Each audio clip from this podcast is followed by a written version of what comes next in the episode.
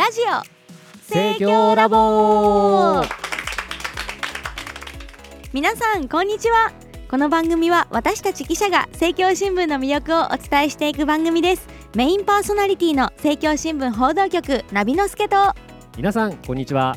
好きな言葉は実質カロリーゼロ報道局トムさんです。よろしくお願いします。お願いします。私も大好きな言葉ですそれ、ねちょっとパセリかければね、はい。お野菜入ってるってことで実質カロリーゼロだし。そうですね。フライドポテトもうね、ん。じゃがいも食べてるんだから、ね、実質カロリーゼロと。そうですね。お皿が丸ければもう実質カロリーゼロ。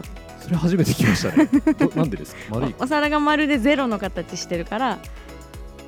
滑っちゃっ 初めて聞きました。たごめんなさい。ということで、えー本日はですね、えっと、音声配信アプリの Spotify お。に寄せられたえー感想をご紹介していきたいと思います。すごい YouTube 広告みたいでしたね今ね。ちょっとあの発音合ってるかわかんないですけど、はい。あの聞いたままで言ってみました。はい。ではまずお一方目、ラジオネームクーみっちゃんさんからいただきました。ありがとうございますえー新聞の二次元コードから読み取りましたが Spotify で聞くことが分かりびっくりしました。音楽だけと思っていましたからということで。あそうなんですよね。すよね。Spotify とか各種ポッドキャストアプリまたサイトから聞くことができますよね。ね。音楽だけじゃないんですよね、はい。結構いろんなアプリでねラジオやってますよね。そうですね。はい。えっ、と盛況ラボは、えーエンターテインメントニュースということで。そうですね。ジャンルがあるんですよね。しっかりエンタメの自覚を持ってはい。頑張っていきたいと思います、はい続いてラジオネームはなかったんですけれどもいただいたコメントをご紹介いたします。インスタ担当の2人が明るくて声も可愛い頑張ってほしいです。先輩男性も可愛い笑いというふうにいただきました。ありがとうございます。これあのインスタ界の。はいみっちゃんとラマちゃんが来てくださいました、そのお二人のことですね。い。やよかったですね。そしてこの先輩男性ははい。トムさんなのでは？ねもうありがとうございます、はい。よく言われます。はい本当はよく言われないんですけどね。はい。ではもう一通来ております。えこちらもラジオネームございませんがいつも楽しく聞かせていただいています。私は青年部時代に通信員をさせていただきました。当時はフィルムカメラでしたので DPE をしたり本社への伝送したことも懐かしい思い出です。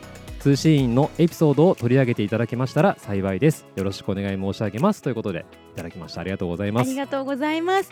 全国約2000人いらっしゃる通信員さんが、ね。はいいらっしゃいます。地方版はじめはい。さまざまな形で政教新聞を支えていただいておりますのでそうですね。ちょっとどっかの形でね実現できたらいいですね。そうですね、はい。ちょっと通信員の皆さんもあの期待して待っていていただけたらと思います。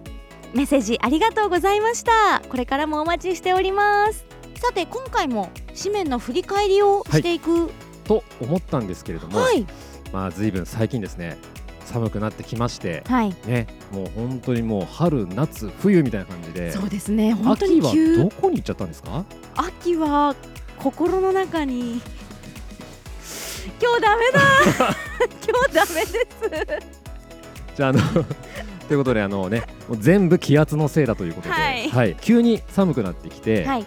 あの秋を感じれてないんじゃないかということでもう逆にもう盛況ラボから秋の風物詩をお届けしようということで、えー企画を考えてまいりましたおそしてその企画にぴったりなゲストを今回お呼びしておりますそして今回はなんと日本撮りで、えー初回から、えーこのゲストの方にご登場いただきたいと思いますそれではお呼びしましょう読書のページの中ちゃんさんですどうも中ちゃんです。よろしくお願いします。中ちゃんさんありがとうございます。よろしくお願いします。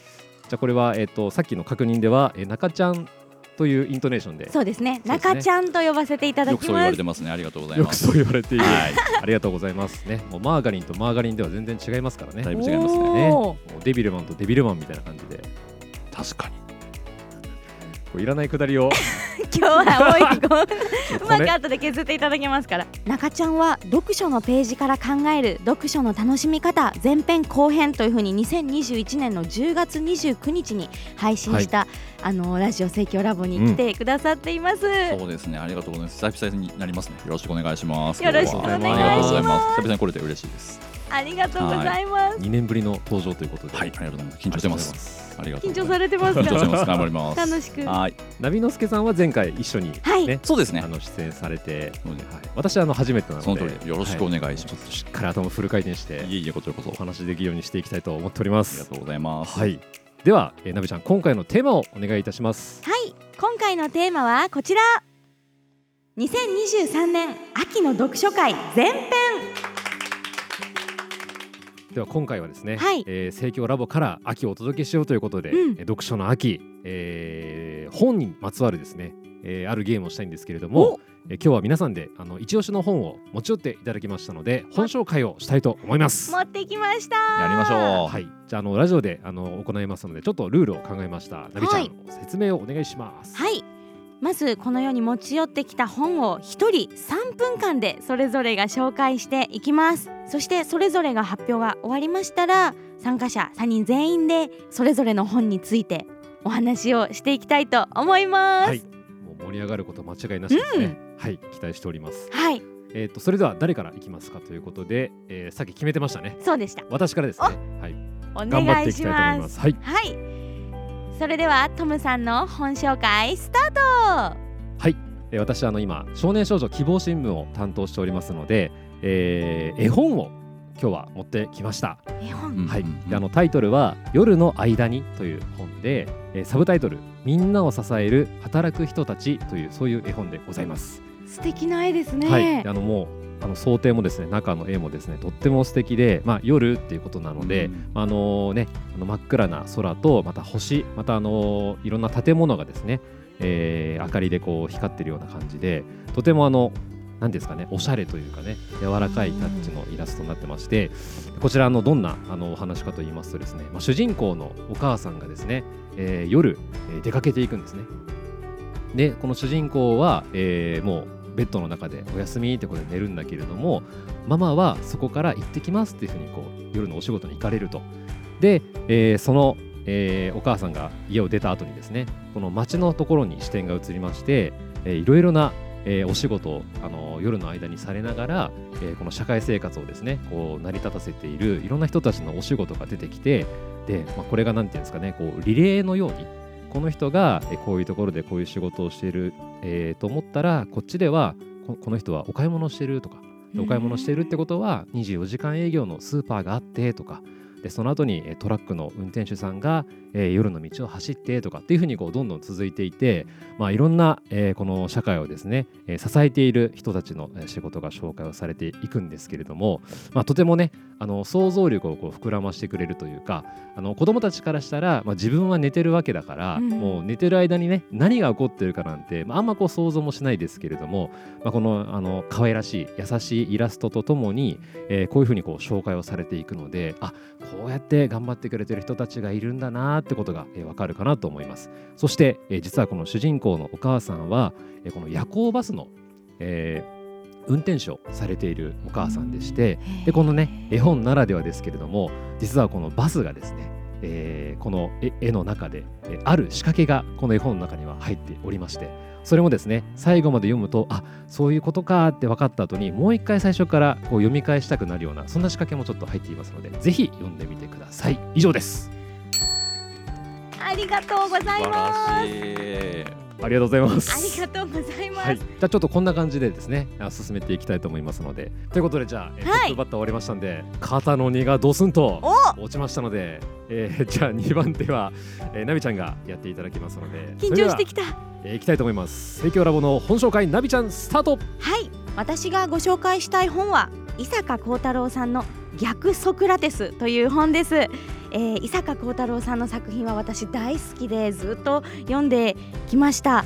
あのデビュー20周年ということであのその20周年を飾るこの短編集が逆ソクラテスでございます。作品の紹介の前に伊坂作品の魅力をちょっとお話ししたいなって思うんですけれども穏やかだけどテンポいい文章が魅力だなっていうふうに私は思います。あのスルスル読み進めていけるんだけどでもやっぱりすごく楽しくてそしそれはやっぱり会話のテンポがいいなっていうのがあの魅力の一つかなと思います。登場人物の心理描写もとっても丁寧なのであの全然違う状況のあの登場人物でも親近感が湧くのが魅力です。何より読後感がすっきり爽やかなところが私が大好きなところです。今回紹介する逆ソクラテス集英社文庫さんから集英社から出てる本なんですけれども全5編短編集でございます。短編集なので大人から子供まで読みやすいかなと思います、えー主人公はですねなんと全てが小学生の登場人物なんですね。大人が小学生の時の自分を振り返っていたりとかまたクラスメートや教師のいる子供たちの世界を描いているので登場人物の心の動きの感覚は一回経験したことがあるんじゃないかなって思います。えーキャッチフレーズは敵は先入観世界をひっくり返せということであの先入観に立ち向かうには小さな世界をひっくり返すためにはどんなことが起こっていくんだろうっていうふうにですねいろいろ楽しみながら読んでいただければなっていうふうに思っています。えー表題作の「逆ソクラテス」は主人公とクラスメートの安西君を中心に進む物語でしてソクラテスといえば無知の知っていうあの有名なお話がありますけれどもそこの逆ってなんだろうっていうところから始まるストーリーでございます。えーぜひね読んでみていただいてあのこの魅力をナビの助と一緒に分かち合いたいなっていうふうに思います。以上です。ありがとうございました。はいありがとうございまはいす、ありがとうございいます。やっぱ伊坂幸太郎ですからね。面白そうでしたね今回も。ということではいナビちゃんも終わりました。終わりました。ありがとうございました、はい緊張しました。こうやってますね。はい。ラジオでは伝わらない伝わらない。腕の動きをしてます、はい。はい、ということででは3番手、えー、盛況が誇る、えー読書のページ担当の中ちゃんに行っていただきます。スタート！はい、えー私が、えーお届けしたいなというふうに思うのは、えー、と11月14日付の読書のページでもご紹介させていただいているんですけれども、えー森江戸さん。作家の森江戸さんの新しい作品「えー獣の夜」「獣の夜」という、えー本です。朝日新聞出版から、えーと出版されています。こちらもあの今ナビちゃんが言ったみたいにあの逆ソクラテスのような短編集こちらの方のあの獣の夜は、まあ、この表題作含めて7作品が、え収録されています。えー森尾さんというと非常にまあ人気作家でしてみなあの聞いていらっしゃる方の中にも、え読んだことがあるっていう方もいらっしゃるんじゃないかなというふうに思います。例えばあのカラフルというような作品なんかは映画化もアニメ化もされてますんでそういったところでもあのあのお名前を知っていることが多いんじゃないかなというふうに思うんですけども何よりこの森江戸さんのこの短編集やっぱりこの人気作家らしくてですねどの作品も読んでいて面白いっていうのがこのさすがだなと思わせるところです。であのいくつかこの短編が、えー入っているんですけれども私がいくつかこうその中でも面白いなと思うものをちょっとご紹介させていただきたいなというふうに思ってます。まずこの表題作の「獣の夜」ということでこれひょ面白いことにこの表紙もですね獣がまさに書かれているんですけどもこの獣の表紙なので動物の話かなと思ったら当然全然違くてですねあの人間の中に潜むこの本能みたいなですねところを描いた作品になります。話も話もですね非常に面白くて、えー、と大学時代に、えーのえー友人から友人関係から結婚したカップルが、まあ、結婚をしてその結婚をした、えーと相手にこうサプライズのパーティーをするというような導入から始まるんですけどもこのサプライズパーティーのためにえー旦那さんが妻をエスコートする予定だったのがうまくいかなくなってで代わりにエスコートをお願いしたのがえーその旦那さんの元カノだというですねちょっと謎の展開があるわけなんですよね。そういうなんかこういろんな複雑な人間関係が描かれていくんですがとても面白い展開になっていくので読んでいただきたいと思います。えーこの中でもですねあのさらにもう一個えー付け加えて面白い短編があるんですが、えーこの、えー獣の夜」短編集の中でも中でも面白いのがたった3ページしかない作品があります。それがですね「ポコ」という題名の、えー小編になるんですね、えーこのポコというのは18歳の犬の名前でして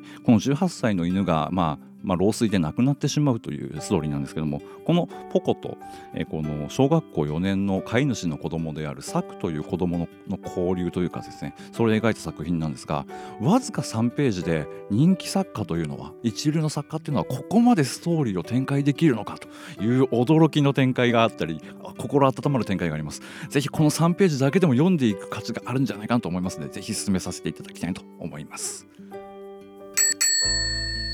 しおー。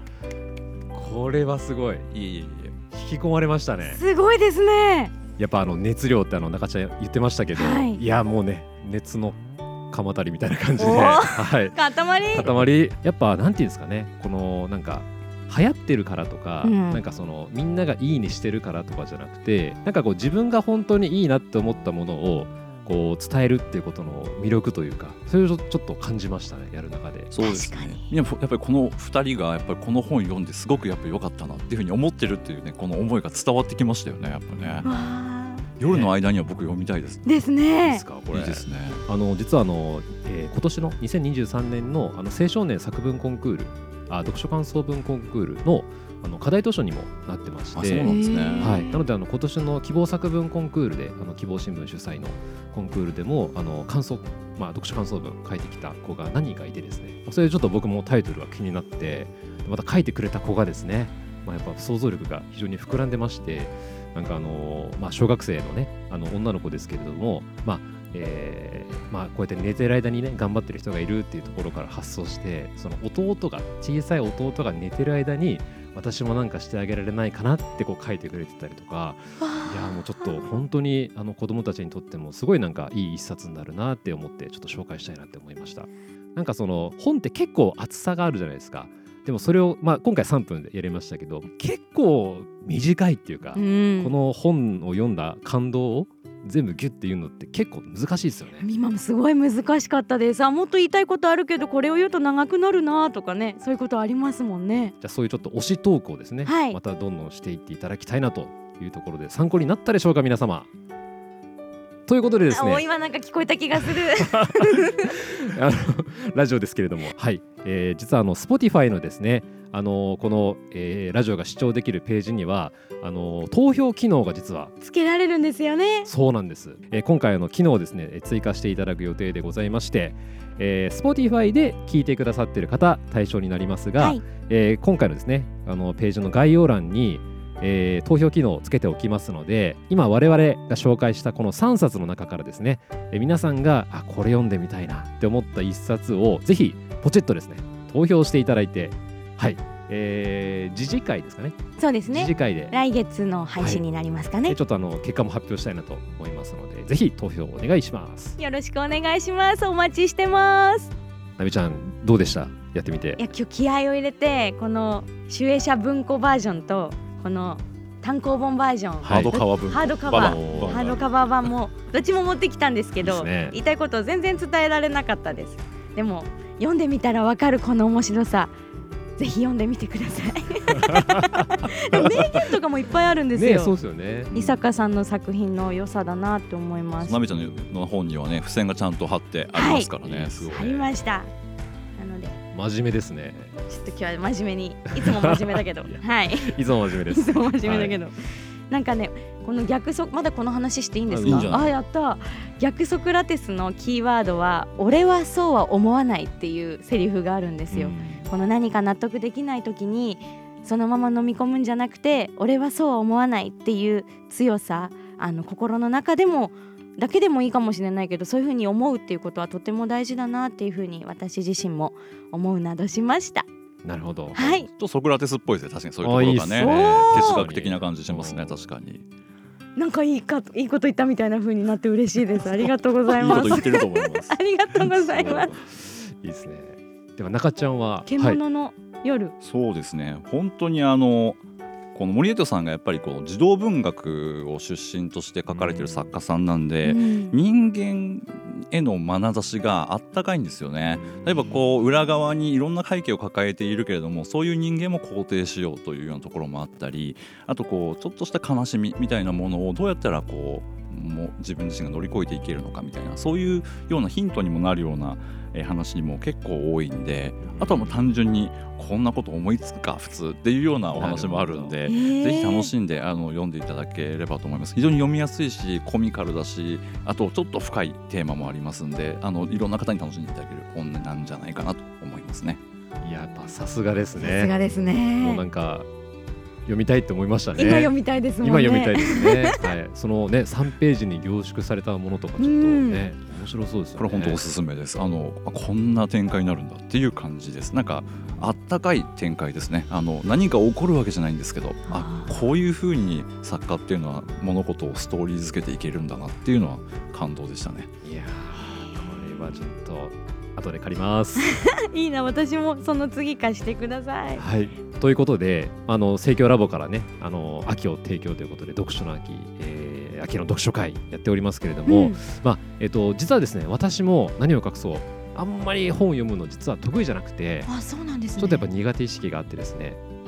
で多分あの前回中ちゃんに来ていただいた時もあの読書なかなかこう苦手だっていう部分も含めてあの、まあ、ちょっとねあのカウンセリングじゃないですけど、うんお話があったかと思うんですがあの今ですね最近はそのまあタイパとかコスパみたいなそういうまあ、えー時間効率っていう部分で、まあ、短い時間であの例えば映画のファスト消費とかああのなんですかね早送りして見るとかありますね。ええあとあの結末あらすじをもう事前にこう分かってから見るとか、ーそういうサイトもいっぱいありますもんね。ね。ありますよね。だからそういうのがこうある中で本ってやっぱり、まあ、ある程度の時間を使うじゃないですか。そうですね。これって結構大変なことなんじゃないかなって。どんどんなんかそういうことを語るタイパーコスパっていうものがこう焦点になっているような、まあ、お話っていうのはすごく聞くし実際にまあえー、と本っていうものを読む時間も時間かかる作業ですけどなんかそれについてもやっぱり考えさせられることはすごく多くなってきましたよね本当ねうん。確かに。なんかそういうの映画とかも早送りして見たりとかしますかナビノスケさんは？あでも早送りそうですね。はい。結末見てからあの見るっていうのをなんか最近やるようになってきてしまったかもしれないです。ちょっとあんまりドキドキハラハラをこの心臓がついていかない時があるので それホラー映画じゃな。くてどうなっちゃうんだろうみたいな時へにー。一回見てああちょっともう一回見ようみたいな風に安心してから見る人もいるんじゃないかなって思いますね。そう。なんですね。中ちゃんはあれですか？映画とかはこうなんかもう一切情報入れないでネタバレしないでいくとかそういうのありますか？できればそうしたいタイプです、うん。もしかしたら古いのかもしれないですけどね。僕も多分そうですね。もうなんていうかもう作品なんで作品をもうもう0から100まで味わうためにもうちょっと余計な情報は入れずに純粋にこう全部こう受け受け止めたいというかそうですねのがありますかね。一方でだけどそういうふうになんかもう早送りしてカチッとこう自分の限られた時間をできるだけ有効に使いたいっていう思いもすごくよくわかりますよね。だからこれなんか本当にあの終わりのない答えのない問いだなとも思いながらも非常に考えさせられてますいつも。うんはい、という、まあ、そういう中にあって、まあ、この読書っていうのも、まあ、結構ね、あのまあ、読む本をどう選ぶかみたいなね問題とかもたくさんありますけれども、まあ、今回はちょっと、あのそもそも読む本を読むっていうのが、まあ、結構手間というか時間をかけて読むことに、まあ、あのどんな意味があるのかみたいな、まあ、ちょっと普段あんま考えないことをですねまあでも盛況ラボなんで、まあ、ちょっと研究していくということで考えていきたいなというのがありましてなんですが 考えていきたいんですけれども、えーなんとですねここまで引っ張っておいて後半に続くと。ということでですね、えー次回は、えー人はなぜ本を読むのかっていうんですね。ちょっと大きなテーマであれ？ちょっと重たいですかこれ？いやでもみんなで聞聞いたら全然大丈夫かも。はい、まあ、ちょっとあの頭をいろいろ巡らしながら、うん、みんなでちょっとお話できたらいいかなと思います。そうですね。お互いにねこう考え方とかをこう交流させていきながらなんか一生懸命そういうところになんか話が寄っていけばいいなっていうふうに思いますね。そうですね3人で話したらこう知的好奇心もこうムクムクとリスナーの皆さんにも湧くかも。そういろんな考え方もね出てくると思いますし、うんそうですね面白いんじゃないかなと思いました。はい、じゃあ次回はぜひリスナーの皆さんもですねあの私たちの会話にこう混ざっているような感覚であの聞いていただければと思います。はいぜひご期待くださいさて盛況電子版ではさまざまな機能の充実を図っていますトムさん、はい。音声読み上げの機能は知っていますか？もちろんです、うん。このくだりね3回目ぐらいですかね。そうですね。なはい。何回もやってますね。大事なことなので、えー何度でも、えー言っていきたいと思うんですけれども、はいしてほしいから、はい、あの盛況電子版のアプリの機能でして、えー一部の記事をですね、あの自動音声で読み上げて、えー聞くことができる機能が実はあるんですね。うん。はい、あの我が友に送るとかですね、あの本日の記事音声といった形で、えー音声耳からえー新聞の内容を読むことができますので、まあ、ぜひね、あの家事しながら、お掃除しながらとか、洗い物しながらとか、えーそういう時にながら聞きに活用いただければと思います。そうですね。移動中とかも聞けますもんね。そうですね。ねまた、文字が読みづらいという方にもおすすめの機能だなって思うんですけれども。そうですね。盛況電子版のアプリでちょっとねスマホの画面がちょっとちっちゃくて、うん。拡大して読んでるって方もいらっしゃるかもしれないですけど、はい。あの一部の記事は音声でも聞くことができるので、えー試してみてください。また音声読み上げ機能の他には池田先生の随筆の朗読音声こちらはあのナレーターの方に読んでいただいている朗読音声を聞くことができるものもあると。そうですね、はい、ということで先生の随筆や、えー小説「新人間革命」ですね。でこちらの第27巻「正義の章」まで今配信が進んでおります。先月からだいぶ進みましたね、はい。順次拡大しておりますのでぜひぜひご活用いただければと思います。いいですよねこうやって朗読で聞けるのって、ね。やっぱり本読むってねあのー これ何度も言ってますけどなかなか大変な、うん。結構カロリーいることなんであの構えちゃいますけど、はい。まあ、耳から聞けるということでぜひねご活用いただければと思います。それではそろそろお別れの時間が近づいてまいりました。次回も楽しみですけれども、えー収録は、えー今日2本撮りですので15分後に行います。この後すぐやりますもんね。はい。頭フル回転です。はい。な中ちゃんとのあの対談に向けて、はい。頭フル回転で頑張りたいと思います。楽しくやりましょう。やったはい。ぜひご期待ください。はい。番組では皆さんの感想をメールで受け付けていますメールアドレスはすべて小文字でラボアットマーク生協 -np.jp です。感想だけでなく今後取り上げてほしい話題などもあればどしどし送ってください。ラジオネームも大歓迎です。そして先ほどもご紹介しましたけれども今回は投票機能も Spotify ではついておりますのでぜひ投票してください。お好きな本教えてください。それでは皆さんまた次回お会いしましょう。お相手はナビのすけと。トムさんと。中ちゃんでしたさようなら。